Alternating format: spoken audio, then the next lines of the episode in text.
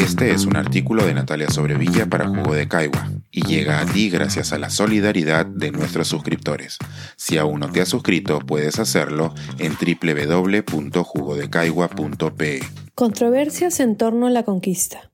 Una muestra artística reaviva el debate y levanta polvaredas. Racismo y restitución son las palabras que fueron censuradas de la muestra que presenta Sandra Gamarra en Madrid. Excluida del Festival de la Hispanidad 2021 que se celebra en la capital española, cuesta creer lo difícil que sigue siendo para muchos en la península aceptar la compleja realidad del colonialismo, el rol que tuvo España en el mundo y el legado del postcolonialismo.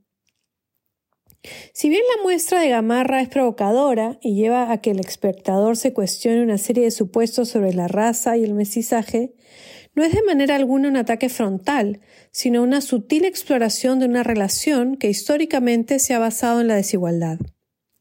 Gabriela Wiener relata en su columna de opinión en el diario Es como una muestra que había sido aprobada con un enfoque de denuncia del racismo y reclama la restitución por la Comunidad de Madrid en octubre del 2019, durante la administración de Marta Rivera de la Cruz e Isabel Díaz Ayuso, se vio tocada por estas dos mismas políticas. En gran parte porque en los últimos meses ambas se han movido cada vez más a la derecha. En el caso de Rivera de la Cruz, quien organizó el Festival de la Hispanidad, el cambio ha sido claro, ya que ha dejado ciudadanos para formar parte del Partido Popular, mientras que Díaz Ayuso, que siempre fue miembro del PP, ahora gobierna Madrid con su partido y los aún más conservadores y nacionalistas representantes de Vox. No se trata tampoco de un episodio aislado. En su reciente gira por los Estados Unidos, Díaz Ayuso ha llamado al indigenismo un nuevo comunismo y ha denunciado al presidente mexicano Andrés Manuel López Obrador de deshacer el legado de España y promover ese indigenismo.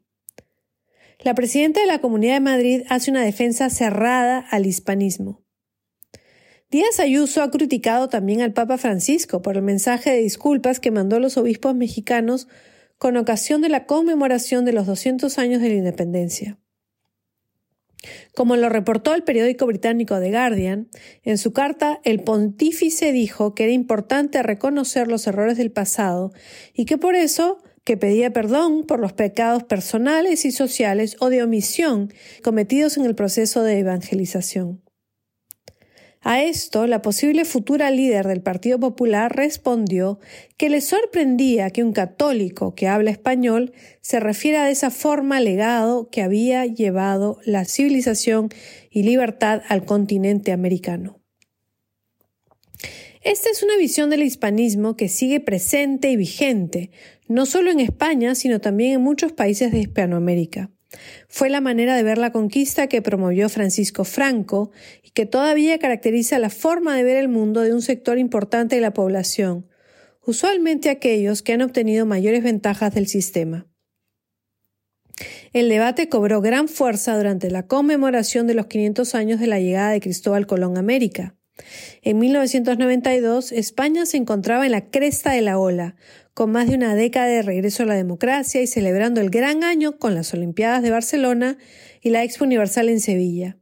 Mientras, sin embargo, el PSOE, encabezado por Felipe González, no defendía el hispanismo de una manera tan cerrada y más bien buscaba posicionar a España como la mediadora natural entre la Unión Europea y los países hispanoamericanos, sin entrar en muchos detalles sobre el complejo legado del colonialismo.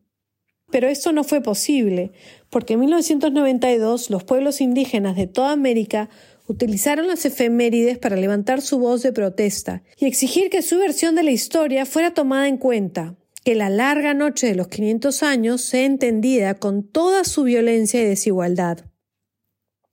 Ese año ganó el Premio Nobel de la Paz Rigoberta Menchú, y su voz se convirtió en la de millones en busca de reconocimiento, justicia y reparación.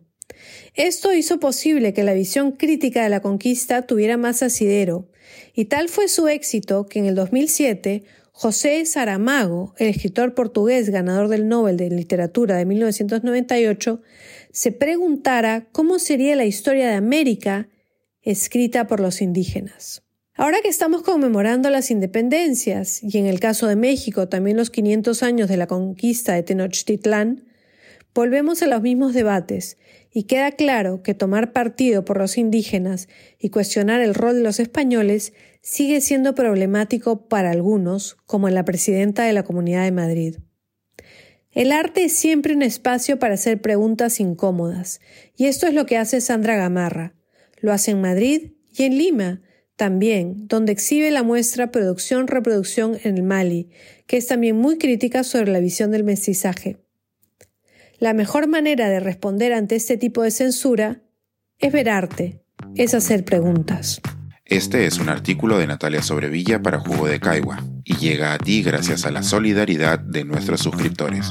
Si aún no te has suscrito, puedes hacerlo en www.jugodecaigua.pe.